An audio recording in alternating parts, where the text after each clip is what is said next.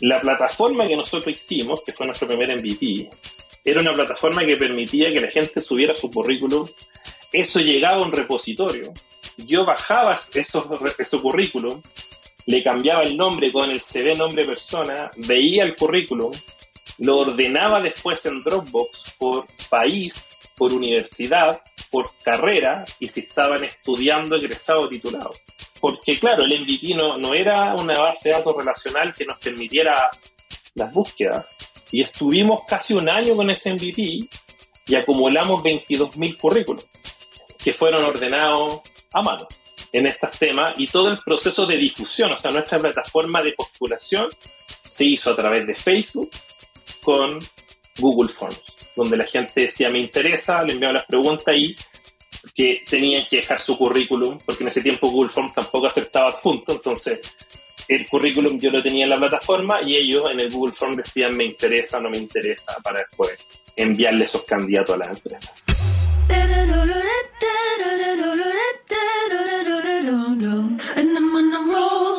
Hola, hola, bienvenidos a un episodio más de True Growth. Yo soy Fernando Trueba y semana a semana descubro la historia de crecimiento de gente extraordinaria que se ha salido del molde para cumplir sus sueños.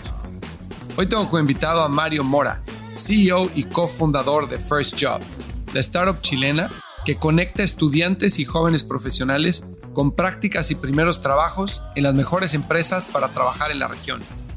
First Job inició operaciones hace 10 años, con un perfil en Facebook y una simple landing page que permitía a los estudiantes subir su currículum para postular a trabajos de becarios y prácticas profesionales.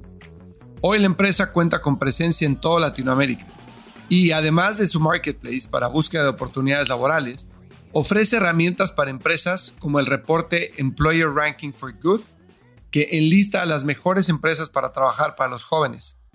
Hyperjob, una plataforma de gestión de candidatos y reclutamiento digital, y We Are First, una consultora que ayuda a las empresas con temas relacionados a employer branding y experiencia para empleados. Mario inició First Job a los 24 años. Antes de hacerlo, era el encargado de organizar las ferias de reclutamiento en su universidad. Al pedir retroalimentación a las empresas sobre estos eventos, se dio cuenta de que existía un interés muy grande por parte de las empresas en identificar talentos jóvenes y ofrecerles la oportunidad para hacer prácticas profesionales como interns o becarios. Sin embargo, no les servía de nada que estas ferias sucedieran un par de veces al año. Las compañías necesitaban acceso a talento joven de forma dinámica y constante. Fue ahí cuando Mario y sus socios decidieron crear First Job. Lo hicieron con un MVP muy limitado que simplemente permitía a los candidatos enviar su currículum para que el equipo de First Job los contactara con las empresas que buscaban talento con su perfil. Durante el primer año, Mario y su equipo de tres personas únicamente categorizaron manualmente más de 22 mil currículums. El resto nos lo va a platicar Mario directamente de viva voz. Puedes conocer más de First Job en firstjob.me, siguiéndolos en LinkedIn como diagonal firstjobme o en Instagram como arroba firstjobme. Antes de comenzar con la entrevista, te invito a que nos regales 5 estrellas en Spotify, Apple Podcast o en donde sea que nos estés escuchando. Adicionalmente, te invito a que nos acompañes este 7 de julio en WeWork Reforma 26 en la Ciudad de México para el evento True Growth Talks. Tenemos un panel de lujo formado por cuatro de los principales fondos de inversión de Latinoamérica para platicar sobre las expectativas de Venture Capital como resultado del cambio en el ambiente económico y el posible impacto que éstas tienen en startups dependiendo la etapa en la que se encuentren. Nos acompañan Alejandro Díaz Barroso, Managing Partner de Dila, Jimena Pardo, Partner de OVP, Mariana Jiménez Segura, que es encargada del Deal Flow y Portfolio Manager de Amplifica Capital, y Daniel Santamarina, Partner de Dux Capital. Para registrarte, ve a truegrowthcop.com diagonal eventos. Regístrate y te esperamos en WeWork el 7 de julio a las 6.30 de la tarde. Te dejo con la entrevista con Mario Mora, CEO y cofundador de First Job. Pero antes, unas palabras de nuestros patrocinadores. Este episodio es presentado por nuestros amigos de Gives. ¿Ya trataste de sacar una tarjeta corporativa con un banco? ¿Y qué tal te fue? Si sí, probablemente estés teniendo recuerdos no muy placenteros en este momento. Por eso quiero contarte de Gives, Gracias a ellos, olvídate de los procesos lentos y tediosos para acceder a tarjetas de crédito y financiamiento para tu empresa. Regístrate en trygives.com. Esto se escribe T de Tomás, R, Y, J, E de Ernesto, E de Ernesto, V de Víctor, E de Ernesto, S de Sopa.com. Ingresa nuestro código de referido True Growth. En cuestión de días tendrás tarjetas de crédito físicas y virtuales ilimitadas para todo tu equipo junto a una plataforma de gestión de gastos que hará despegar a tu negocio, así como también opción a capital de trabajo y créditos de crecimiento. Para crecer rápido, necesitas a un socio que vaya a tu misma velocidad. Los founders de startups de mayor crecimiento como Justo, Kavak y La House lo saben, y por eso usan Yves.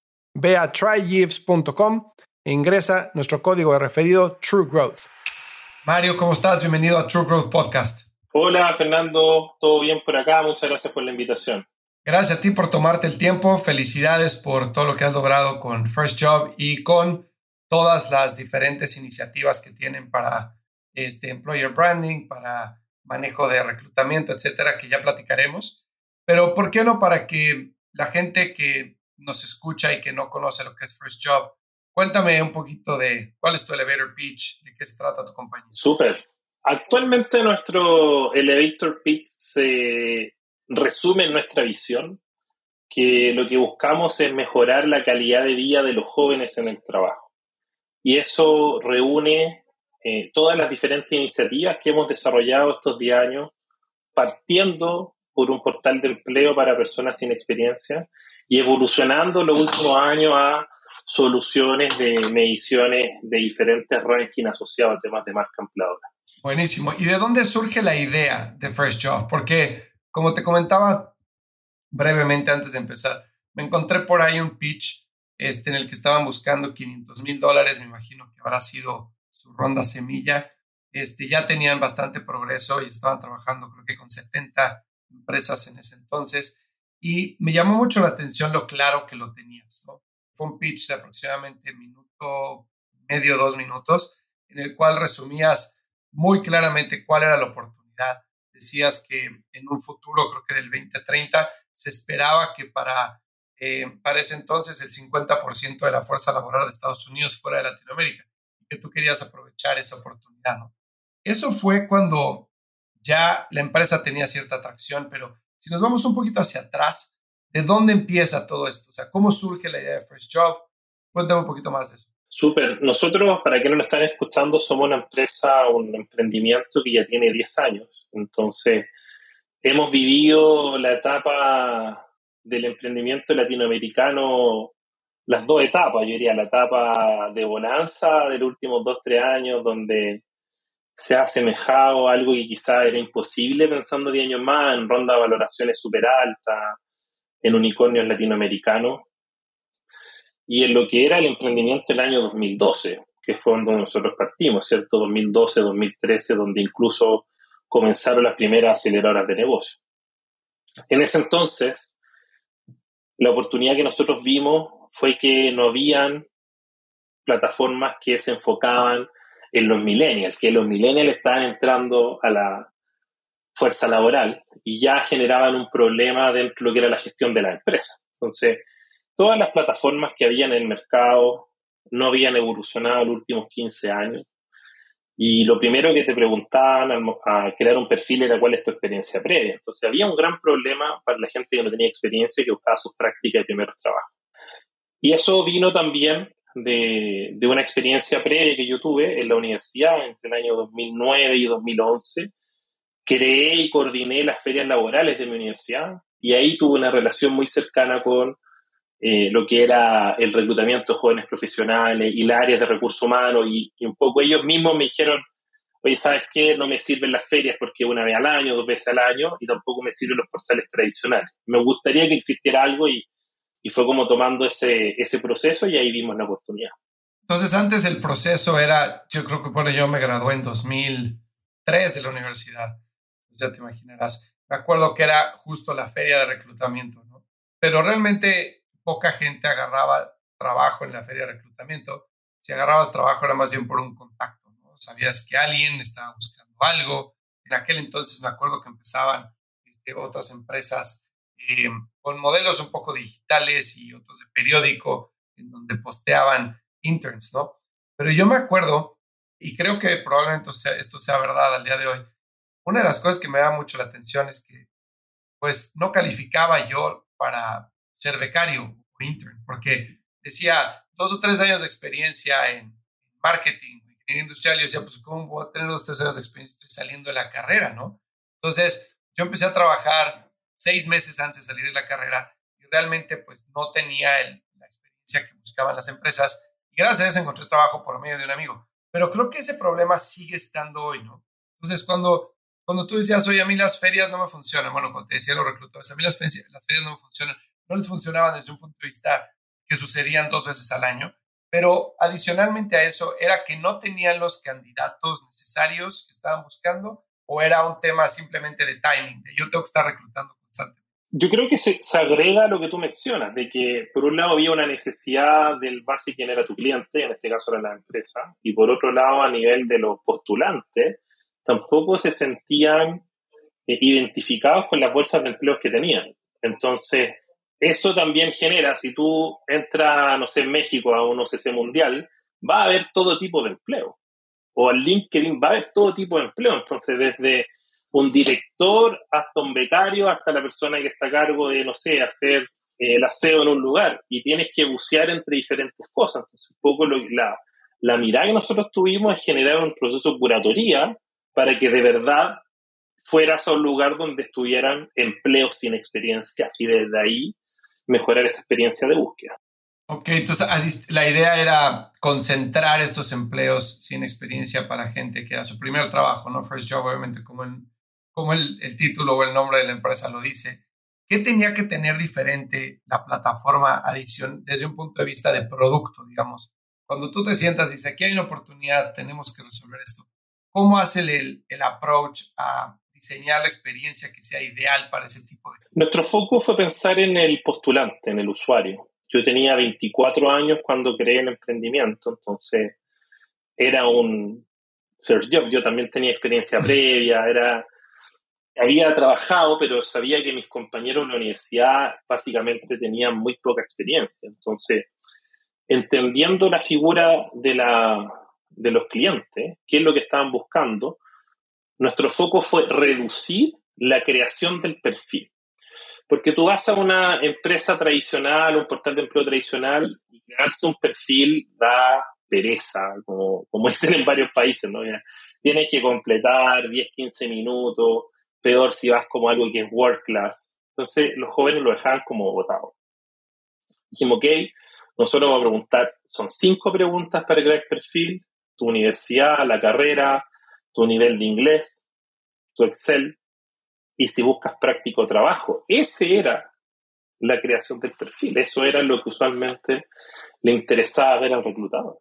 Y ese fue, yo diría, el mayor diferenciador que nos permitió ir creciendo rápidamente en usuario.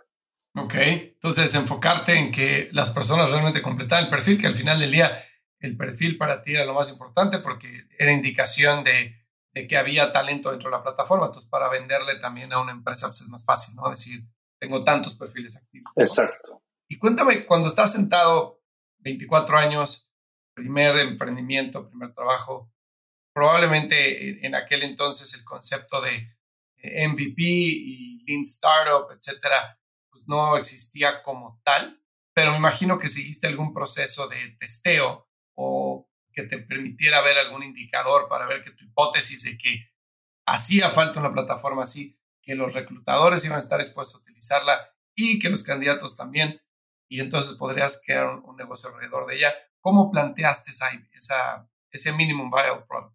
Sí, está, está en lo correcto. En 2012, 2011 no, no se hablaba mucho de MVP. A lo más se hablaba de design thinking, lo que estaba haciendo IDEO, entre el año 2008 y 2010 era como lo máximo que era de creación de producto que había disponible para consumir o para, o para aprender.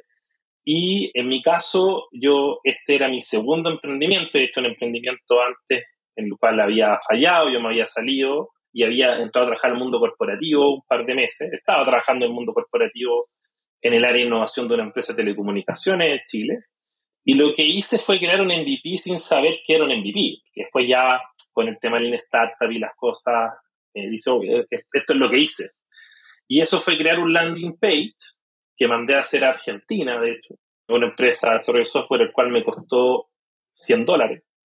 Y ese MVP lo que era era un landing page que decía, está nuestro logo de First Job, que nos siguieran en redes sociales y que decir, oye, está, estamos cambiando de forma de buscar trabajo, si estás buscando práctico primer trabajo, sube tu currículum o tu hoja de vida, como dicen algunos países Y empezamos con eso y empezamos a ir a vender a la empresa. Y entonces nuestro, nuestro primer foco fue, vamos a captar clientes. Porque cuando uno tiene un negocio tipo marketplace, siempre va el camino de que es primero el huevo o la gallina. Necesito empresas para tener usuarios, pero necesito usuarios para tener empresas. Entonces, usualmente tampoco había mucha información de eso. Eh, estaba el modelo Canvas, estaba como recién en el, comenzando su boom. Pero usualmente la estrategia de marketplace tiene que ver como con crecimiento, crecimientos paralelos que te permitan generar escalabilidad en uno u otro lado. O sea, yo necesitaba empresas para tener empleo y ese empleo que me explotaran en cantidad de usuarios. Le fuimos a nuestros primeros clientes, cerramos con grandes corporaciones, que era nuestro foco. O sea, mi foco era buscar grandes empresas. Entonces cerramos la, eh, la, empresa maderera más grande de Chile, fue nuestro primer cliente, nuestro segundo cliente fue una empresa de gestión social y nuestro tercer cliente fue Sencosud, que, que es el retail más grande de Latinoamérica, o era el retail más grande de Latinoamérica en ese entonces, de Sudamérica. Entonces, desde ahí ya tenía un flujo de empleo y ese flujo de empleo después nosotros lo difundíamos por Facebook en eso. Entonces, que el algoritmo de Facebook, recién habían salido las páginas de, de empresa, las páginas, los perfiles corporativos, y el algoritmo te favorecía muchísimo y poníamos publicidad ahí y un, y un post con 20 dólares, 50 dólares, lo veían 100 mil, 150 mil personas. Y eso nos permitió seguir creciendo porque además la segmentación era en ese entonces muy buena y la misma gente empezaba a etiquetar a su amigo en el post de Facebook. Entonces, la plataforma que nosotros hicimos, que fue nuestro primer MVP, era una plataforma que permitía que la gente subiera su currículum. Eso llegaba a un repositorio. Yo bajaba esos, ese currículum, le cambiaba el nombre con el CV nombre persona, veía el currículum, lo ordenaba después en Dropbox por país, por universidad, por carrera y si estaban estudiando egresado o titulado. Porque claro, el MVP no, no era una base de datos relacional que nos permitiera las búsquedas. Y estuvimos casi un año con ese MVP y acumulamos 22.000 currículos que fueron ordenados a mano en estos temas y todo el proceso de difusión, o sea, nuestra plataforma de postulación se hizo a través de Facebook con Google Forms, donde la gente decía me interesa, le enviaba las preguntas y que tenían que dejar su currículum, porque en ese tiempo Google Forms tampoco aceptaba adjunto, entonces el currículum yo lo tenía en la plataforma y ellos en el Google Form decían me interesa o no me interesa para después enviarle esos candidatos a la empresa. Déjame destacar esa parte porque, o sea, primero felicidades, está espectacular la historia. 22 mil currículums organizados a mano en Dropbox. O sea, ¿eras tú solo? Éramos tres personas. Tres personas.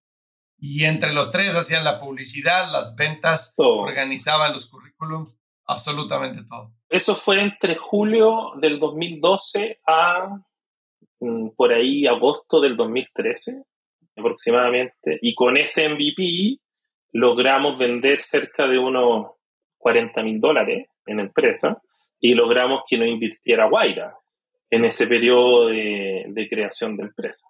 Oye, me imagino que cuando llega un, un intern ahora que, contigo y te, en tu empresa y te dice, oye, Mario, no es que es demasiado trabajo, eso no se puede, te hace morir de la risa entonces. Totalmente, y, y, muchas veces nosotros tenemos hoy día, el último año hemos avanzado muchos temas de people internos, somos más de 60 personas el día de hoy.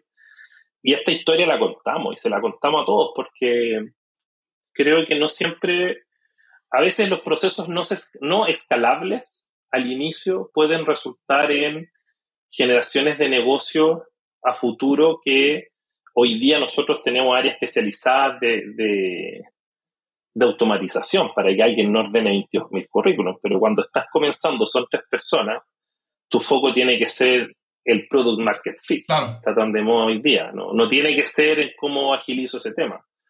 Al cliente no le interesa si tú lo haces a mano, en nuestro caso, insisto, es una industria, reclutamiento, una industria que funciona tecnológicamente diferente a otros procesos, pero no le interesa si lo hace a mano, si lo hacen en Singapur, en India, donde sea. Él, él quiere el postulante y que ojalá sea el mejor.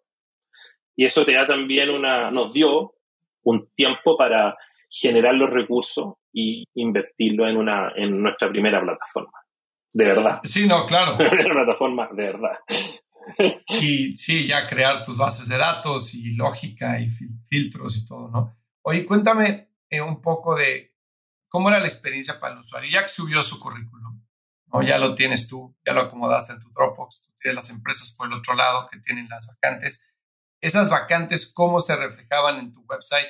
Obviamente no era una integración, me imagino que era algo también bastante manual. ¿Y cómo se enteraba el, el estudiante? En el primer, primer MVP, o sea, estaba hablando de ese primer año, en la plataforma no ocurría nada. La plataforma era una caja negra, era un landing donde solamente subían el currículum. Mm.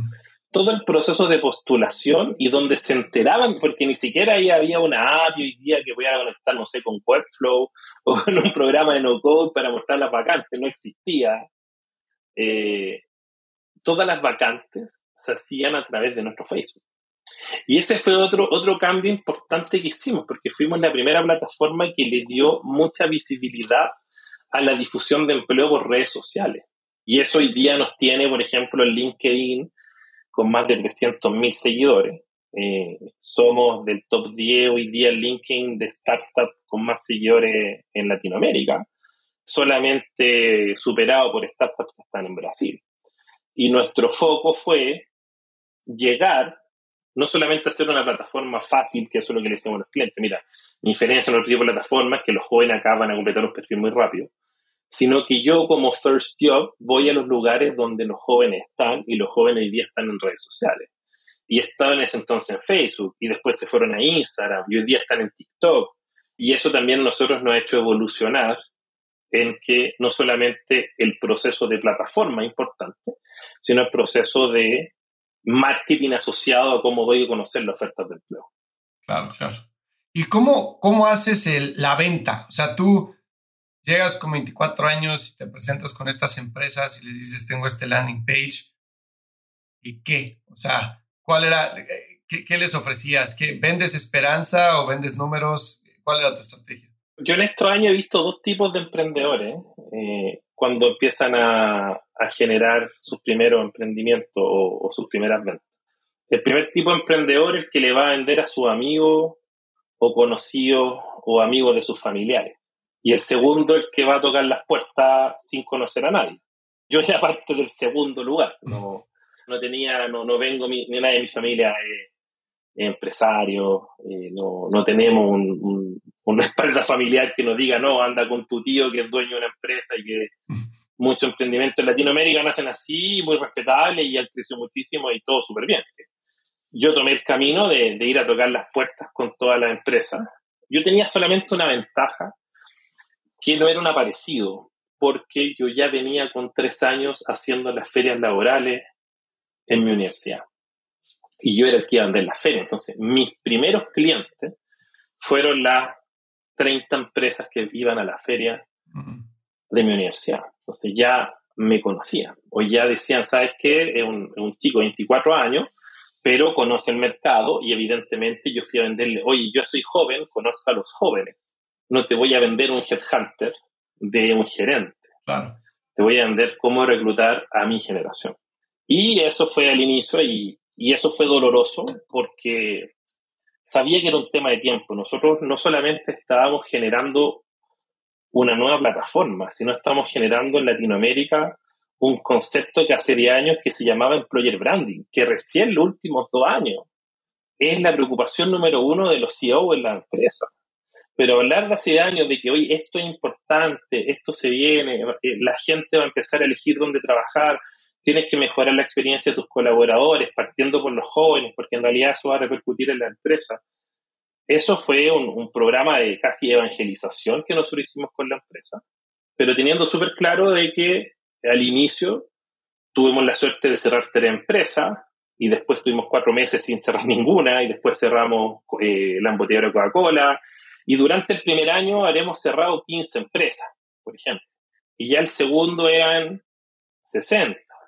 Y ya el tercero íbamos subiendo. Hoy día tenemos más de mil empresas, pero claro, hoy día sí tenemos más de mil empresas clientes, es como eh, estamos en, en otra liga, pero eso se fue construyendo yendo empresa por empresa, no solamente en Chile, sino en los países después que intentamos tener clientes como Colombia, México, Perú y toda Latinoamérica.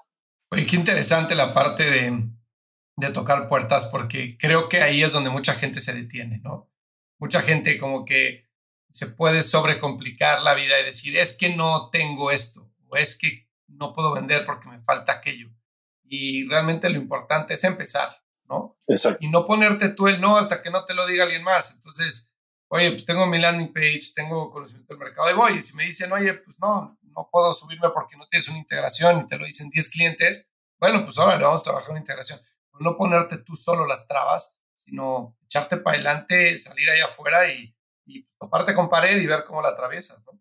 Total. Yo creo que ahí nosotros tuvimos dos cosas y quizás más adelante un par de preguntas, pero en ese proceso de crecimiento, yo sabía que iba a ser lento al inicio porque tenía mi experiencia haciendo las ferias. Yo cuando hice la primera feria el año 2009 fueron dos empresas y en el tercer año fueron 25. Entonces sabía que la curva de crecimiento era lenta porque los corporativos generan presupuesto, diferentes cosas, entonces había que aguantar y darse a conocer durante los dos, tres primeros años.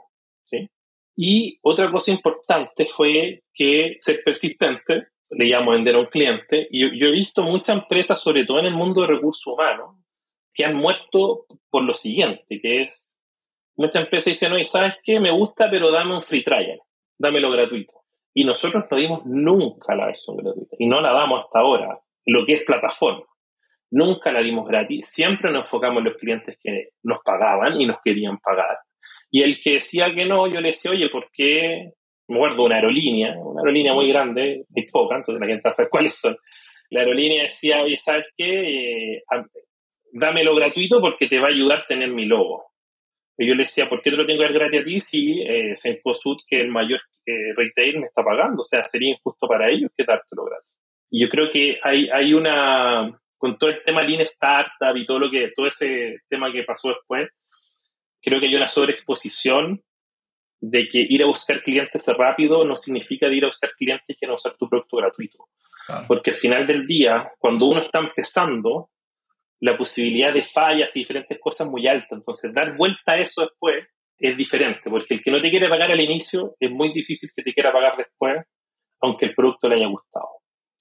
Y si no hay una evolución dentro de tu oferta de valor, en es cuando le va a cobrar, es aún más difícil esa persona quiera pagar por algo que ya tuvo gratis y por eso nunca lo vimos gratis. El cambio que hicimos, ya en el año 2014, fue enfocarnos en nuestro estudio de mejores empresas para jóvenes, que se llama Employer for Youth, que es un EFI, que invito a todos los que nos están escuchando que, que revisen la web de que es www.efi.global, que ahí fuimos a ofrecerle a la empresa un producto gratuito, que era que midieran internamente cómo estaban haciendo esta gestión por Pero ese era otro producto, era, era otra oferta de valor que no canibalizaba lo que estaba construyendo con la plataforma.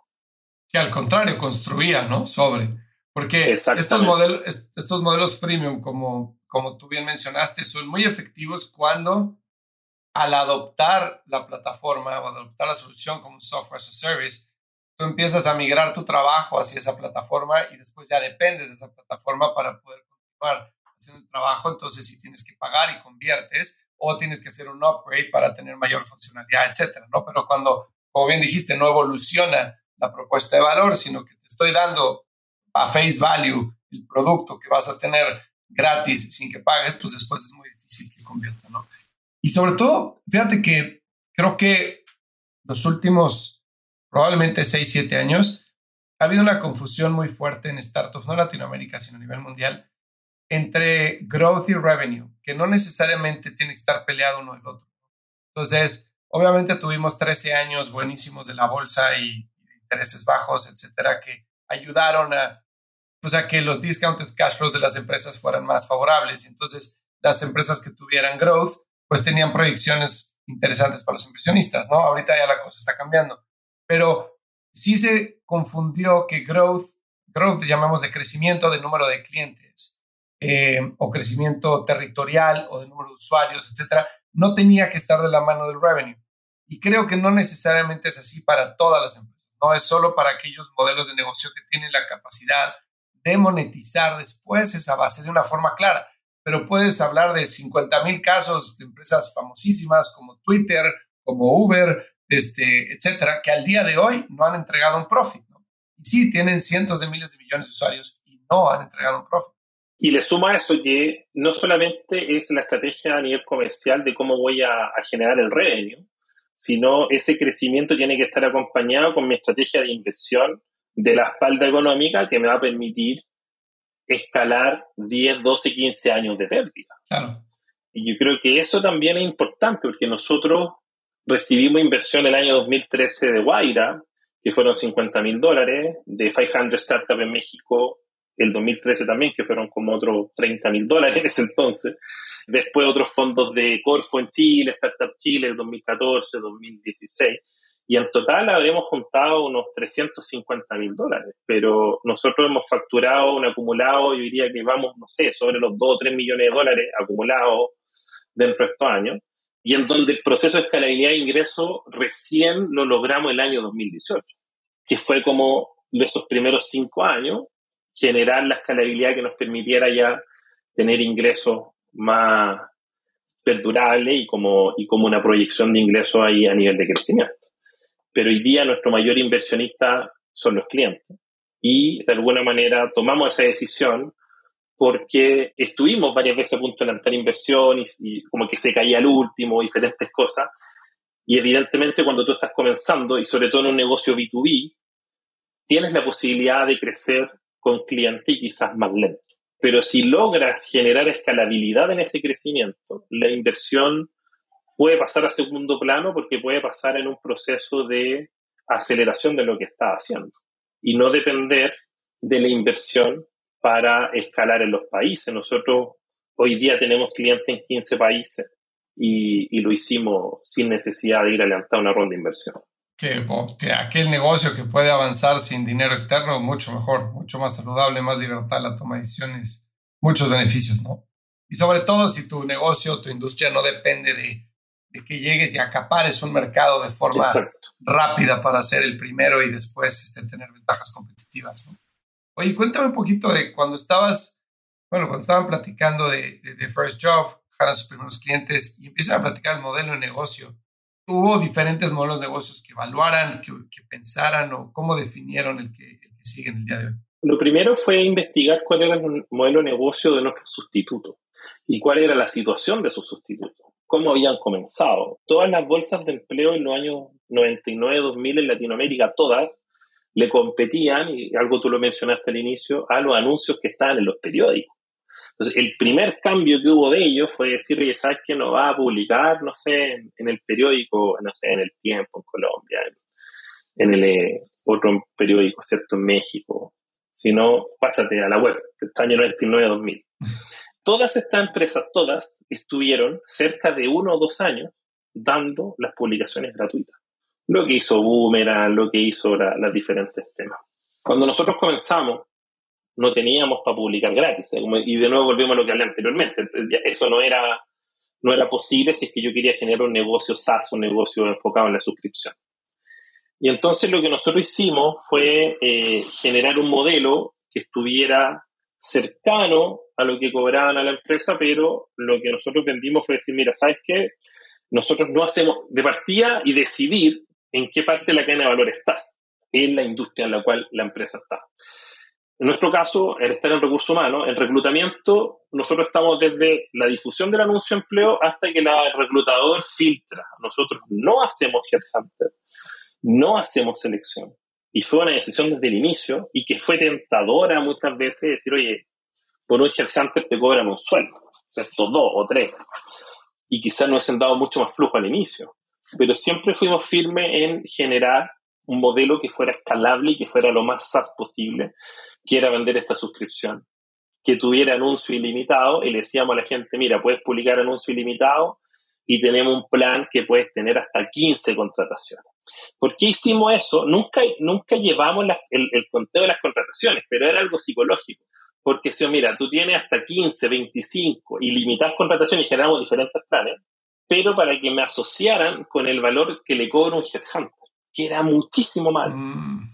Y no me asociaran con el valor que le está cobrando la bolsa de empleo tradicional. Porque ahí quizás nuestro precio era, no era tan competitivo, o sea, era un poco más bajo, pero yo un segmento de primer empleo de profesionales. También nosotros publicamos primer empleos de calidad, de, para gente que está saliendo de un instituto o una universidad, ¿cierto? No publicamos trabajo eh, operativo, ¿cierto? Lo que le llaman los, white collar.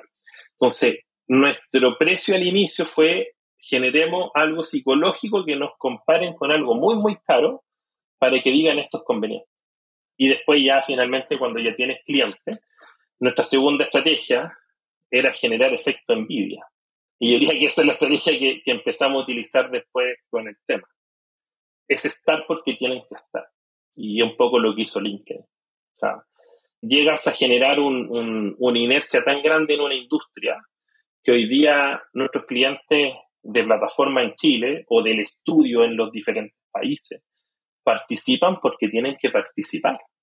No necesariamente, y quizá acá me voy a como auto meter un, meter un autogol, pero lo que yo buscaba, y creo que uno como emprendedor no sé, yo buscaba esto, es decir, yo quiero que me compren no porque el producto sea bueno, porque el producto yo me enfoco sea un producto de calidad y por eso me renuevan, ¿cierto? Porque ahí va el foco en la renovación. Pero hay que llegar a un momento, sobre todo en la industria, en que te tienen que comprar no cuestionándote si les va a servir o no, porque tienen que estar, porque es parte de un movimiento. Que hoy día, por eso todas las personas están en LinkedIn y por eso las empresas quieren tener un perfil activo en LinkedIn. Que ahora, o sea, se dice muy fácil, pero es dificilísimo. O sea, lograr FOMO y que la gente diga yo tengo que estar ahí, únicamente viene con la escala, ¿no? ¿Cómo le haces a pequeña escala para, para lograr eso? ¿Qué, ¿Qué tipo de iniciativas utilizaron? Lo, lo, que nosotros fue buscar clientes de calidad. No nos enfocamos, por ejemplo, en Small and Medium, fue ir a buscar al tiro al corporativo grande. Aunque me dijera que no, decía el próximo año va a querer ser cliente nuestro, el próximo año va a llegar el momento en que va a llegar solo. Y así fue. Eh, entonces, ir a buscar a los corporativos. Y lo segundo fue generar valor. Entonces, nosotros comenzamos el año 2015 con este estudio de mejores empresas para jóvenes y empezamos a generar mucho conocimiento, mucha data. Hoy día nosotros nos definimos como una empresa de datos. Y entonces, entreguémosle valor a, la empresa, aunque no sean clientes, pero ya le estamos generando el inception de decir, oye, First Job hace un ranking de mejores empresas para jóvenes. Lo tengo que revisar, quizás mi empresa no participa, pero ya le voy a generar el efecto envidia del top 10, del top 20 que está ahí. Después hicimos un ranking de mejor empresa para pasantes o para inters, que ahora estamos escalando en Latinoamérica. Entonces, de nuevo, es otro segmento y genero ese FOMO. Y después tenemos un ranking que estamos lanzando ahora, que se llama el Top of Mind Index, que es dónde quiere y dónde no quiere trabajar la gente. Y de nuevo, aunque no seas cliente mío, yo te voy a enviar la información y te voy a decir quizás que tu empresa está preferida o está rechazada pero ya te obligo a consumir mi información. Entonces, esta fue parte de la estrategia del FOMO que hicimos en enfocado en datos. Y lo segundo es, en un proceso donde quizás no tienes inversión externa, es enfocarte en hacer solamente una cosa bien. Y para nosotros fue crecer, dejar la plataforma de empleo solamente en Chile, a pesar que habíamos abierto Colombia y México. Nos centralizamos a crecer en Chile fuertemente hacer el estudio dos años en Chile, después empezar a escalar a Colombia, Argentina, y hoy día están 15 países, de hecho este año no somos en España, pero entender cuál va a ser el producto que voy a escalar y cuál va a ser el producto que me va a permitir generar ese ingreso y permitir generar ese FOMO con las diferentes empresas. Entonces, de ahí va, va, va teniendo un crecimiento quizá orgánico, más lento, pero que te permite hacerlo sostenido en el tiempo. Me encanta esa estrategia de agregar valor antes de sustraer valor, ¿no? Y cuando estás hablando de este ranking, déjame entrar un poquito a detalles técnicos porque me interesa muchísimo, porque me parece muy buena estrategia. ¿Consideraban únicamente a las empresas de las cuales eh, eh, eran parte de ustedes o a todas las empresas para el ranking, por ejemplo, las mejores empresas para trabajar para jóvenes? Invitamos a todas las empresas. Y de hecho ahí nos pasó dos cosas muy interesantes. La primera, el ranking nace como una herramienta de marketing para la plataforma. De hecho, el ranking se llamaba Best First Job Employers. Y ya cuando lo hicimos fuera de Chile, que First Job no existía fuera de Chile como plataforma, año 2017, que lo hicimos en Colombia por primera vez, le cambiamos el nombre a Employers for Youth, porque no tenía que estar asociado a la plataforma, ¿cierto? Tenía que empezar a existir por sí solo y ya dejó de ser una herramienta de marketing y pasó a ser un producto con gente destinada dentro de la empresa a escalar el producto. ¿cierto? Y hoy día, de hecho, que es una herramienta freemium, pero que el estudio tiene opciones de pago para generar mayor detalle en los informes, ¿cierto? Yo te entrego algo gratuito y hoy día tiene ocho informes de pago, de predictibilidad, People Analytics. El año pasado, por primera vez, fue la herramienta, fue, el ingreso a nivel de revenue, el producto que más ingresos generó en la plataforma, perdón, en, la empresa, a pesar de ser un producto freemium, mm. por el proceso de escala que fue logrando estos años. Entonces, generó eso y nos invitamos a toda la empresa. Entonces, sacábamos reuniones con empresas que nos habían dicho que no le interesaba la plataforma, que ya no había dado tres no, pero que sí le interesaba todos los años conocer los resultados del estudio, saber qué estábamos haciendo y esas cosas. Entonces, eso fue como, wow, esta es una herramienta brutal porque me va a permitir reunirme todos los años con las personas que me digan que no porque le interesa saber cuáles son los resultados. ¿Y el estudio en aquel entonces qué era? ¿Era un, un survey, un cuestionario? Este... El estudio era un Survey Monkey. ¿Y por qué era un Survey Monkey? Porque es la única plataforma que los corporativos tienen desbloqueada para, para, para encuestas. Entonces, hemos tenido la tentación, y sigue siendo hoy día un Survey Monkey, tenemos la tentación de pasar a otras, pero ya va a implicar un proceso de operación de que quizás muchas empresas van a bajar, que tiene que entrar TI, todo un tema. Y después de eso se le genera automáticamente, después nosotros generamos internamente un informe automático de sus resultados generales y después tenemos automatizado todos los informes de pago para la empresa. Ya, entonces básicamente tú, o sea, entrevistabas gente, ¿no? Este, personas que están en su primer trabajo en la empresa en diferentes criterios. O sea, la empresa, claro, era, era una encuesta online que esta empresa aplicaba nosotros nos pasaban la lista a sus colaboradores habitualmente o ellos la enviaban a todos los colaboradores que tuvieran hasta 35 años, que eran millennials, hasta 35 años, que llevaran más de tres meses en la empresa y que tuvieran contrato indefinido. Y eh, ellos contestaban, evaluaban a su empresa en base a 10 dimensiones que nosotros trabajamos y que son las 10 dimensiones que se mantienen el día de hoy, que nosotros vamos revisando preguntas porque evidentemente la encuesta ya tiene ocho años, pero ha ido evolucionando, ¿cierto? Hoy día la dimensión de infraestructura no la podemos preguntar eh, hoy día post pandemia o en pandemia a prepandemia. Entonces, una cosa interesante que hicimos con el estudio fue evolucionar las preguntas, ir actualizando las preguntas e invitar a todo tipo de empresas a participar. Y de alguna manera lo, más parecido a esto, tal como a nivel de bolsa de empleo, mi similar, mi sustituto era la bolsa de empleos tradicionales, ¿cierto? A nivel de First Job. En EFI, en Employer for Youth, mi sustituto era Great Place to Work. Y el tema con Great Place to Work es que es un estudio que hay que pagar para participar. Entonces nosotros hicimos el primer clic, esto es gratuito. Después que Great Place to Work se aplica a toda la empresa y nosotros tenemos un Zoom solamente enfocado en jóvenes. Y que el puntaje de Great Place to Work era 40% de la evaluación que los consultores de Great Place to Work le hacen a tu empresa. Mm. En cambio, en nuestro caso es 100% cuantitativo. Y estas tres variables le dio mucha credibilidad al estudio y las mismas empresas nos invitaron y nos, nos llevaron casi obligados a tratar de aplicarlo lo más rápido regionalmente. Interesante. Porque le permitía una evaluación sincera y concreta de la realidad de los jóvenes profesionales en su empresa. Claro, que cuando tú haces ese survey internamente como empresa, las respuestas que obtienes son muy distintas, ¿no? Porque por más que digas que es confidencial, muy poca gente piensa que es confidencial, muy poca gente piensa que están viendo quién, quién contestó qué. Exacto. Cuando tú haces una encuesta de clima, una encuesta de engagement, tu comparativo es contigo mismo. Y nosotros lo que le agregamos a EFI fue el comparativo del país y el comparativo del top 10. Y esos comparativos van cambiando año a año porque las empresas van mejorando sus resultados. Entonces, si tú hoy día estás en el top 10, no va a asegurar que el próximo año siga en el top 10 porque todas van evolucionando. Claro. Y, y, eso conversa también con lo que dije al inicio de lo que hoy día nosotros nos definimos. Nosotros buscamos que la calidad de vida de los jóvenes en trabajo sea mejor y lo hacemos haciendo competir a las empresas. Claro, qué interesante, qué buena estrategia. Y cómo ahora la parte interesante de todo esto es cómo mides que estés realmente construyendo el FOMO que buscabas desde un inicio, ¿no? Es porque ves que clientes que no te abren la puerta ahora ya te la abren, o cómo, cómo le pones métricas alrededor a una iniciativa como esta.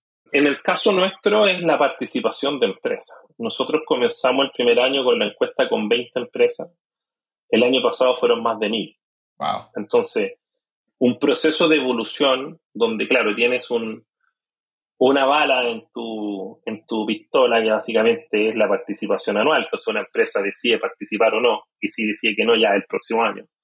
Los procesos de escalabilidad que tú vayas teniendo y de acelerar eso son súper importantes y eso te va diciendo si es que estás creando FOMO o no. O sea, nuestro mayor proceso de escalabilidad hoy día es que todo nuestro ranking hoy día lo hacemos en toda Latinoamérica y que pudimos hacer un ranking, por ejemplo, el año pasado en Brasil, mm sin estar en Brasil y sin ser una empresa brasileña, lo cual como era súper difícil verlo desde fuera y hoy día el proceso de España y tenemos un plan al 2025 para que el estudio lo hagamos en 60 países.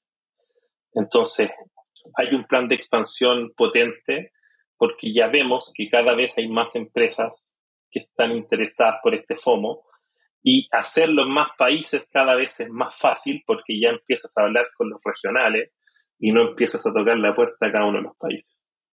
Ya, no, pues felicidades por eso, está espectacular. Oye, cuéntame de estos últimos 10 años, ¿cuáles han sido las tendencias o los cambios más importantes que has visto en relación a las empresas con los jóvenes, las empresas con los colaboradores?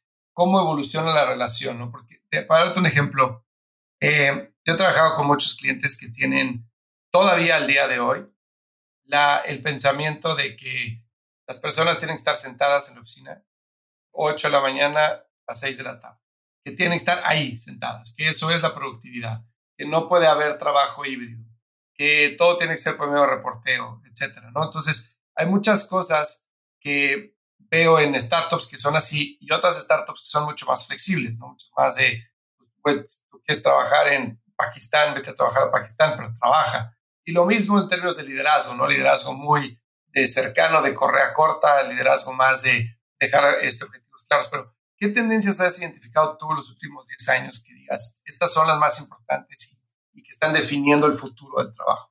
Voy a tratar de ser breve porque creo que una respuesta eh, que no puedo expandir mucho, pero yo veo tres movimientos que pasaron en Latinoamérica que están ocurriendo.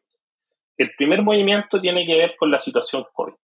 Entonces, la situación COVID aceleró el trabajo remoto, tanto de un país como de otros países. o sea, explotó que en Latinoamérica la gente pudiera vivir en México, trabajar para Chile, vivir en Colombia, trabajar para México, ¿cierto? y eso ya es un hecho y por eso explosiones de plataformas como Deal. Entonces, eh, hoy día lo que se está viendo, el, resultado de eso es que está saliendo gente de ese mercado laboral tradicional, como tú decías, de, gente que quiere que vayan a sentarse a la oficina. Entonces, ahí tenemos un movimiento muy fuerte de lo que pasó con el COVID. El segundo movimiento tiene que ver con lo que ocurrió de la evolución generacionales en las empresas. La entrada de los millennials al trabajo hace 10 años vino con mucha investigación y mucho tema de Estados Unidos, oye, que los millennials son diferentes, que, son mucho más narcisistas, que eh, privilegian mucho el tema de calidad de vida y bla, bla, bla. Y eso hizo un cuestionamiento lento en Latinoamérica, súper lento, que yo creo que se ha visto los últimos 3, 4 años un poco más acelerado por la explosión dentro de la falta de talento joven, entonces las empresas tuvieron que reaccionar y tuvieron que cambiar su eh, oficina y tuvieron que flexibilizar las vacaciones y tuvieron que flexibilizar una serie de temas desde México a Argentina, ¿no? O sea, esto fue les pegó sobre todo a, las empresas tradicionales corporativas. Y eso se aceleró, ese tema generacional, con la entrada hoy día de los centennials. Entonces, tenemos hoy día cuatro generaciones que están trabajando en una empresa y que los corporativos se dieron cuenta de que los cambios generacionales tienen que estar acompañados por cambios en los modelos de management. Entonces, eso ya está. Entonces, cada 10 años, cada 5 años, tienen que estar evolucionando, ¿cierto? La oferta de beneficio, la definición de familia, la definición de, oye, quizá hay gente que eh, no tiene hijos, pero ¿qué le damos a la gente que tiene perro o que tiene mascota o que tiene gato? O sea, ellos también quizás no van a pedir permiso para llevar al hijo al médico, pero tienen que llevar a su mascota al veterinario. Entonces, esas percepciones, yo creo que hoy día la mayoría de los corporativos sabe que está, algunos hacen cargo, otros no, pero, pero ya está. Y el tercer punto de evolución tiene que ver con situaciones que pasaron en ciertos países de cambios en la, en la distribución de las preferencias laborales de las personas enfocadas por ciertos movimientos de industria. Por ejemplo, lo que pasó en Estados Unidos con eh, la explosión de Silicon Valley. Entonces, todo el tema de Silicon Valley, ¿cierto? Facebook, Google, sí están gestionando el recurso humano diferente a lo que se gestionaba el mundo financiero en Nueva York. Entonces, eso cambió y eso permió. ¿Cuál fue el primer país que permió eso? Argentina con Mercado Libre. ¿cierto? Mercado Libre empezó a cambiar la forma de trabajar en Argentina, ¿cierto? Y todas las startups que salieron como Global, OLX, Despegar, a principios de los años 2000. ¿sí? Y eso generó en Argentina una nueva forma de trabajo y una evolución. ¿Qué pasó en México? La explosión de startups. Hay startups una startup pequeña hoy día en México es de 500 personas. Pero tenemos todas las startups fintech, el mundo fintech en México, con mucha inversión, que ya son empresas de 1.500, 2.000, 3.000 personas, y que cambió la oferta a nivel de, sobre todo, beneficio de empresas tradicionales en México, ¿cierto? Ya en los cinco días de vacaciones legales de México se quedaron obsoletos frente a lo que están recibiendo de las empresas tecnológicas. Y eso cambió fuertemente y, los clientes nosotros tenemos en México lo, vimos ese proceso de evolución y de urgimiento porque empresas, ¿cierto? Como Clips, como Confío, entre otras, muchas también que son parte del, portafolio 500, eh, ya se volvieron competitivas frente a ese talento, ¿cierto? El caso de Colombia, la explosión que hubo con Rappi, con otras empresas, ¿cierto? La explosión que hubo con talento en Medellín, en Cali, ese desmembramiento de ofertas de empleo que había en Bogotá cambió completamente. En el caso de Chile, la explosión del mundo startup desde la creación de Startup Chile, donde el año 2010, 2012, los corporativos decían que una startup no era competencia en el de talento y hoy día todos los corporativos quieren ser startups para empezar a atraer talento. En cada país fue diferente. Brasil también tuvo lo, lo suyo, ¿cierto? Con el mundo fintech, con el tema de inversión, pero fueron procesos de aceleración de generaciones de condiciones laborales similares a lo que pasó en Estados Unidos con Silicon Valley y que fueron explotando en Latinoamérica en diferentes años, en diferentes... Y eso aceleró que hoy día los corporativos se den cuenta que tienen que cambiar su oferta de valor, sobre todo al público joven, que es al que más le interesa estas cosas. ¿Crees que entonces hacia adelante el, el colaborador tenga más poder, digamos, sobre la elección de en dónde trabajar, eh, sobre todo en una economía favorable, ¿no? Porque obviamente en una economía no favorable siempre la empresa va a tener más poder porque pues, hay escasez de puestos y hay un este, exceso de, de oferta, ¿no? Pero siempre y cuando esté el mercado balanceado, ¿crees que tenga una mucho, un mucho mayor poder el colaborador en decir, yo quiero trabajar en una empresa que ofrezca estas prestaciones, ¿no? Y por más que tenga este nombre y esta marca, este producto, si el ambiente de trabajo, la cultura de trabajo no me favorece, entonces prefiero no trabajar ahí. Sí, yo creo que va a tener más poder a medida que yo como colaborador o como potencial buscador de empleo sepa dónde informar de estos temas. Porque hoy día el poder de parte del postulante está frente a la escasez de conocimiento de ciertas áreas, ejemplo, tecnología. Sacando ese proceso de escasez, mientras más información tenga, más poder voy a tener y más opciones semanales. O sea, hoy día cuánta gente que está estudiando, por ejemplo, en México, sabe que existe la posibilidad de que pueda trabajar remoto para cualquier empresa, no solamente en Estados Unidos, que es lo que usualmente ve el joven mexicano, ¿no? sino en cualquier empresa en Latinoamérica. Y que hay empresas que hoy día ofrecen vacaciones ilimitadas. Nosotros mismos en First Job, el año, a principio del año pasado, fuimos la primera empresa en Latinoamérica en ofrecer la posibilidad de trabajar cuatro días a la semana a la gente que, está con nosotros. Pero eso tiene que ver en cómo yo me hago cargo de esa búsqueda de información. Porque no todo el mundo sabe que esto está. Y por otro lado, hay una caricatura de que todos son iguales y que todos van a querer lo mismo. Y por lo tanto eso no es así. Entonces, hay gente que va a ser tradicional, hay gente que va a empezar a buscar otras cosas, hay gente que quiere, no sé, irse a viajar por toda Latinoamérica, a trabajar remoto, y tiene que ver mucho con lo que está buscando. Y, y, las empresas tienen que tener claro, pasa muchas veces, hay una anécdota muy buena, lo pasado con un cliente, que es muy cortita. Eh, lanzan un programa trainee, dicen busca un perfil que sea top universidad, full inglés, etcétera, etcétera, etcétera, hacen un proceso de convocatoria de 3.000 personas, contratan a 8 y esas personas se le van en menos de un año. ¿Por qué? Porque contratan al perfil que tiene muchas opciones laborales, o sea, el perfil que viene de familias que son empresarios, diferentes cosas, y creen falsamente de que ese es el perfil que va a ser el futuro gerente. Entonces, tienen que generar un proceso en donde las empresas tienen que ser transparentes frente a su propuesta de valor hacia sus candidatos y empezar a traer ese candidato que le cumpla y que tenga mejor match con lo que la empresa está ofreciendo. Pero nosotros como candidatos, como buscadores de empleo, como externos, tenemos que tener ese rol de informarnos frente a estas nuevas opciones laborales. Fíjate, que mencionaste lo de los cuatro días de, trabajo a la semana, ¿cómo les fue a ustedes? ¿Qué, qué vieron? O sea, ¿cómo, ¿cómo implementaron eso y qué resultados vieron? Sí, nosotros fuimos inspirados por lo que hizo Unilever en Nueva Zelanda, que apareció en todos los periódicos y todas las cosas. Y dijimos, bueno, no hay ninguna empresa en Latinoamérica ofreciendo esto. Nosotros estamos evaluando a la empresa y tenemos hoy día un FOMO, tenemos un FOMO de, mil empresas, tenemos que mover el mercado. Y tenemos que nosotros ser los primeros quizá en algunas cosas para mover el mercado movilizar desde el ejemplo y eh, decidimos trabajar y comenzar a establecer la opción de trabajar cuatro días a la semana. Ya habíamos disminuido el horario laboral. En Chile eh, se trabaja 45 horas. Nosotros lo habíamos disminuido a 38 horas en 2017. De hecho, hace poco el gobierno nos dio un reconocimiento de, empresas que trabajan 40 horas o menos, un sello 40 horas que lanzaron por una ley que quieren ellos implementar de trabajar 40 horas a la semana.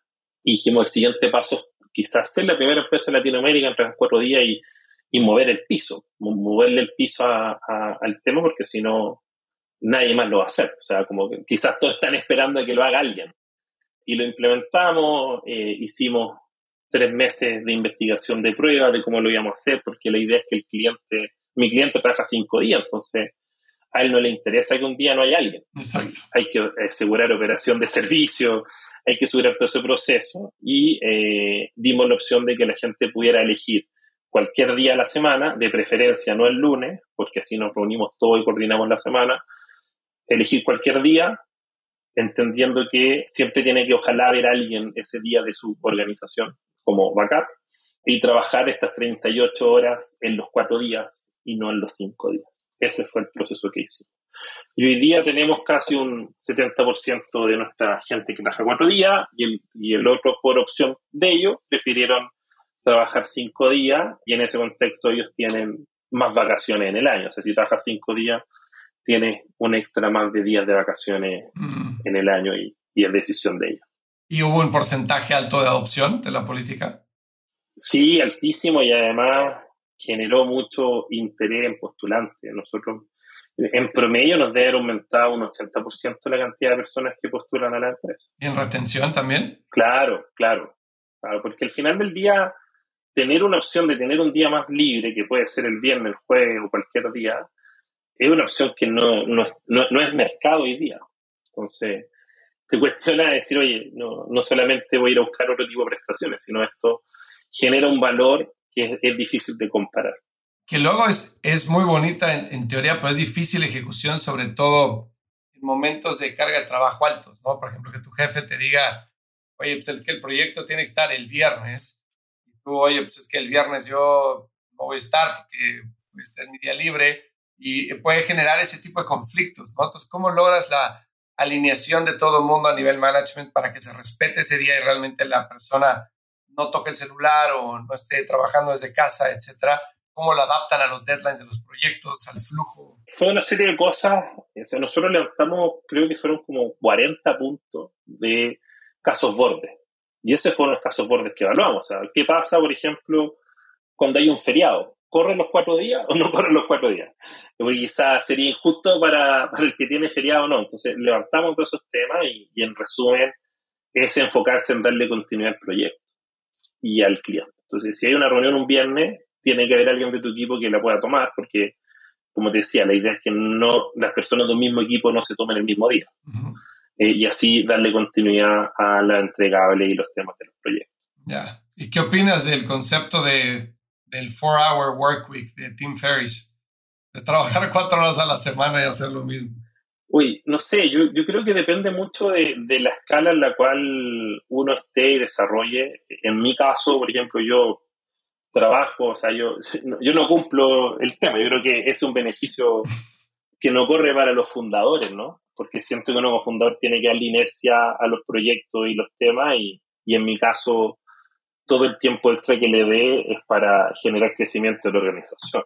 Entonces, el caso extremo, como el tema de cuatro días, genial, quizá algo que, que, me gustaría buscar en el futuro, pero, pero esa búsqueda tiene que ver también con cómo tienes definidos tus procesos dentro de la organización, si una organización que depende solamente de ti o no, cuál es la evolución. Y, y en mi caso, hoy en la empresa, mi rol es salirme del día a día, mi rol es traspasar todo lo que es operaciones, traspasar todo lo que venta y estrategia, y es lo que estamos haciendo, hemos venido trabajando los últimos meses. Pero claro, es, es un camino difícil porque no es solamente traspasar en etapa 1, sino en una etapa donde va, sigues escalando.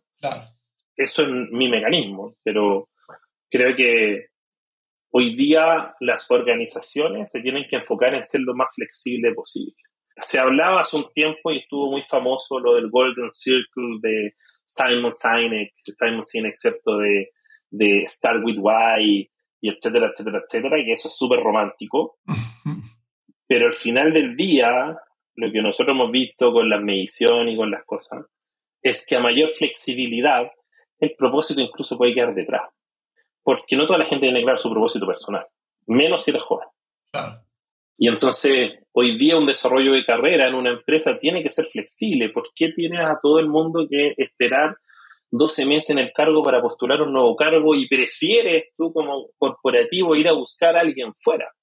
Porque no cumplen los temas internos para ese desarrollo de carrera. Completamente de acuerdo. Es frustrante. O sea, eso es, creo que una de las principales razones por las cuales la gente se quema es esa. Esos procesos rígidos. Yo me acuerdo, te cuento muy rápido, saliendo de la maestría yo trabajé en Microsoft. Y en Microsoft yo llegué y me sorprendió lo poco que trabajaba, para serte bien sincero, en Seattle, en Estados Unidos. Al grado que yo llegaba a mi casa y le decía a mi esposa, es que yo creo que van a correr me decía, ¿por qué? Pues, ¿qué hiciste? Le dije, no, es que ese es el problema. O sea, estoy haciendo lo que tengo que hacer, pero es que no es, nada. O sea, yo quiero hacer más y, y, no hay oportunidad de hacer más. O sea, yo hablaba con mi jefe y le decía, oye, quiero hacer más, quiero hacer esto y hay que averiguar aquello. Y él siempre me decía, no, no, hay un proceso, este, tienes que adaptarte y hay otro equipo haciendo eso. Y yo, bueno, pues me meto con ese equipo, los ayudo y pues mientras más mejor. No, no, no, tú tranquilo, ¿por qué tienes prisa? Y yo, pues porque quiero que me promuevan, quiero avanzar en mi carrera, ¿no? Y él me decía, no, mira, aquí las promociones pasan cada dos años. Y yo así como, bueno, entonces, ¿cuál es el incentivo de que yo trabaje bien, a que dé resultados y de todas formas en dos años van a promover? Dice, pues el incentivo es que no te corran. Y yo, bueno, claro, o sea, pero si yo me limito a hacer lo que quiero hacer, o sea, lo que tengo que hacer, y me cruzo de brazos y me espero dos años a que promuevan, ¿qué tipo de talento vas a traer y en qué tipo de compañía te vas a convertir. O sea, cuando tienes a 50 mil startups de tecnología que están around the clock, moviéndose, iterando, innovando, presionando para encontrar un, un, hueco en el mercado y te lo van a comer, ¿no? Y pues acabé este, dejando la compañía, o sea, renuncié al año mismo. Pero creo que es una constante, esos procesos rígidos de evaluación de empleados, esos procesos rígidos de promoción, esos procesos rígidos, como dices tú, de, de saltar de una, de un área a otra y que prefieran contratar externo, etcétera, eso quema mucho a la gente. Y al final del día las empresas pues las hace la gente. Y siento que son percibidos, y me pasó también yo cuando estuve casi un año en el corporativo de esta empresa de telecomunicaciones, siento que son percibidos como un incentivo a la mediocridad. Exacto. Porque eh, es como no hagas tanto, tranquilo, si al final vas a tomar, eh, se van a morir a tomar decisiones, bla, bla, bla, bla, bla.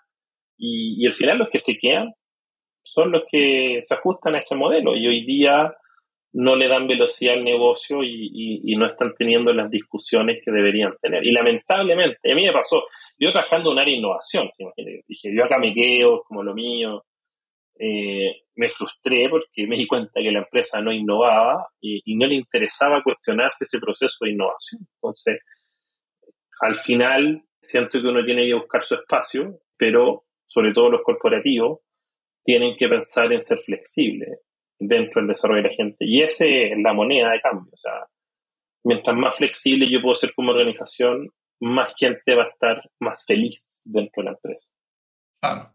Que luego también tienes la, la moneda opuesta del, este, la cara opuesta de la moneda, perdón, que es empresas que sí empujan mucho, ¿no? O sea, a la gente a que dé más, a que trabaje más, pero sin tener un path claro de eso qué significa.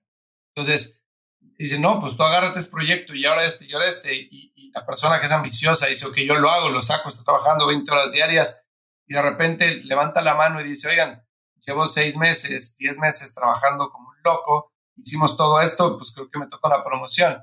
No, no, espérate, la promoción, este, te subimos el sueldo 3%, y dices, soy, no, o sea, tiene que estar una cosa acompañada de la otra, ¿no? Está bien que no tengas, si quieres, un plan estructurado como startup, porque vas a ir creciendo y vas evolucionando, pero tienes que tener una forma de identificar ese talento está dispuesto a dar más y de premiarlo, ¿no? En el momento antes de que te lo pida para que no se sienta como que hiciste un favor, sino como que se lo merece. Totalmente, totalmente. Hay que, hay que anticiparse frente a la evolución que puede tener la gente y no, no reaccionar, no ser reaccionario cuando ya te van con una, con una carta de valor, una carta oferta encima. Completamente de acuerdo. Oye, Mario, a ver, para, déjame preguntarte una cosa. De emprender, acerca de emprender, hay muchas percepciones ¿no? que tiene la gente. ¿Qué ha sido para ti algo que, es, que ha sido más difícil de lo que normalmente la gente cree de poner un negocio? Uh, muchas cosas. Yo creo que hay, hay un proceso de romantización de lo que es el emprendimiento. Y sobre todo cuando uno tiene menos de 30 años y es soltero y no tiene hijos, en mi caso. Era mi caso. Yo tengo 24, no tengo hijos, pero yo estoy más viejo y tengo 10 años encima, pero lo que voy es, es que hay un proceso de romantización en que quizás a uno le cuesta ver de que los emprendimientos exitosos en Latinoamérica son emprendimientos que se pensaron a largo plazo. Y las excepciones, y las excepciones, son aquellos emprendimientos que en muy corto plazo lograron ser un unicornio y lograron escalar. Y acá hay que, hay que ver un poquito de historia. el emprendimiento no comenzó el año 2016 cuando fue aceptada la primera latina en Y Combinator. O sea, cuando uno va para atrás y, ve para mí un gran modelo en Mercado Libre y Globant, para mí son dos grandes modelos, eh, sobre todo Globant, eh, lo, que, lo que han venido haciendo sus planes estratégicos eran a 12, 15 años. Y hoy día, yo mismo cuando comencé la startup, la comencé y yo en 5 años voy a vender First. Y en realidad, ese cambio que, que nosotros en 2018, bajo varios análisis, cosas, dijimos, me di cuenta, que los emprendimientos exitosos tecnológicos en Latinoamérica son emprendimientos que se gestionan a largo plazo. Entonces, generamos un plan a 2025, donde ya íbamos a estar a 12 años, para que te ayuden a la toma de decisión. Entonces, siento que hoy día con, con, ese boom de inversión que hubo el año, los últimos tres años en Latinoamérica, se ve de que, claro, un emprendimiento entre cinco años te va a levantar una serie A, una serie B, va a estar valorizado en 50, 100 millones de dólares, pero eso no es lo normal. Son anécdotas dentro de un proceso de inversión. Y independiente que ellos tengan o no un plan estratégico, probablemente sí lo tienen, de largo plazo, evidentemente, ¿cierto? Y, y no el plan estratégico de winner takes all y tengo que lograr crecer lo más rápido para que me compre la startup gringo, la startup europea, porque fue, muchos casos de emprendimiento en Latinoamérica fueron copycat para que fueran comprados en tres años. Hay que ser súper consciente de, lo que se está haciendo. Y hay otro emprendimiento que están construyendo, diría, cosas a largo plazo y que quizás se pueden cuestionar o no vender la empresa y, quieren, yo creo que, hay muchos emprendimientos que quieren ser los siguientes global, los siguientes mercados libres dentro de, lo que significa el, el proceso y el crecimiento dentro de la empresa. Yo creo que eso es lo difícil, como tener 24, tener menos de 30 años y decir, oye, voy a dedicarme los siguientes 10, 12 años de mi vida a hacer crecer esto. No sé cómo, pero, pero, pero voy a proyectar a largo plazo donde estamos hoy día los millennials y los centennials vueltos en una economía que es muy inmediata. Pero generar un negocio a largo plazo como que te, te, saca de tu, de tu día a día. Completamente. Porque yo quiero un auto bio Uber, quiero comida bio Rappi, pero anda a pensar algo y decir, oye, tú a pensar a 12 años más, 10 años más, a salirme de la organización, a cómo tiene que ser ese traspaso de crecimiento. Eh, yo diría que eso es lo más difícil dentro de, del tema, entre otras cosas, pero yo diría que ese fue un cambio nuestro muy importante y que, y que empezamos a aplicar el 2018, cuando llevábamos 5 o 6 años. Qué buen insight. Muchas gracias por compartirlo, porque sí es verdad, es verdad. O sea, el, es difícil salirte del día a día cuando estás buscando sobrevivir al principio, ¿no? Y cuando entras en esa inercia durante un periodo largo de tiempo, te quedas en esa inercia y es difícil separarte de, ya sobreviví, ya tengo unas bases y ahora hacer de atrás y decir, bueno, ¿qué viene para adelante y cómo llegamos allá? Sí, mucha gente no lo puede hacer. Oye, Mario, pues te agradezco enormemente el tiempo. Muchísimas felicidades por todo lo que han logrado con First Job. ¿En dónde pueden encontrarlos este, la gente que nos escucha? Bueno, que, que, puedan llegar a la página de firstjob.me.me. Ahí tienen los links para EFI, tienen los links para ver las mejores empresas para practicantes, informes de los generales de los países. Invito a todos, quizás nos van a escuchar mucha gente en el área marketing, que, que vea en qué está la empresa en Ecuador, en México, en Centroamérica, en Argentina, en Brasil. Creo que son insights muy potentes que, que pueden empezar a aplicar ya de su empresa, invitadísimo a que también participen en todas las mediciones que estamos haciendo. Buenísimo, pues te agradezco muchísimo el tiempo y que compartas tu historia con la gente que nos escucha. Muchas gracias por la invitación y, gracias a todos quienes nos escucharon el día de hoy. Este episodio es presentado por nuestros amigos de Gives. ¿Ya trataste de sacar una tarjeta corporativa con un banco? ¿Y qué tal te fue? Si sí, probablemente estés teniendo recuerdos no muy placenteros en este momento. Por eso quiero contarte de Gives. Gracias a ellos, olvídate de los procesos lentos y tediosos para acceder a tarjetas de crédito y financiamiento para tu empresa. Regístrate en trygives.com. Esto se escribe T de Tomás, R, Y, J, E de Ernesto, E de Ernesto, V de Víctor, E de Ernesto, S de Sopa.com. ingresa nuestro código de referido True Growth. En cuestión de días tendrás tarjetas de crédito físicas y virtuales ilimitadas para todo tu equipo, junto a una plataforma de gestión de gastos que hará despegar a tu negocio así como también opción a capital de trabajo y créditos de crecimiento. Para crecer rápido, necesitas a un socio que vaya a tu misma velocidad. Los founders de startups de mayor crecimiento como Justo, Kavak y La House lo saben, y por eso usan Yves. Ve a tryyves.com e ingresa nuestro código de referido True Growth. Si encontraste valor en este episodio, cuéntale a alguien, y si no, también cuéntale a alguien. La mejor forma de ayudarnos es compartiendo tu opinión. Síguenos en Instagram, arroba truegrowthco, o envíanos un correo a hola arroba truegrowthco.com. Leemos todos los mensajes y nos encanta estar en contacto contigo. Califícanos con 5 estrellas en iTunes o donde sea que nos estés escuchando para que podamos seguir creciendo y tengamos más invitados para ti. Menciónanos en Instagram y comenta lo que más te gustó de este episodio. Puedes encontrar las notas y referencias mencionadas en este episodio en truegrowthco.com diagonal podcast. Muchas gracias por escucharnos. Yo soy Fernando Trueba y te espero en el siguiente episodio de True Growth Podcast. Mientras tanto, sigue creciendo.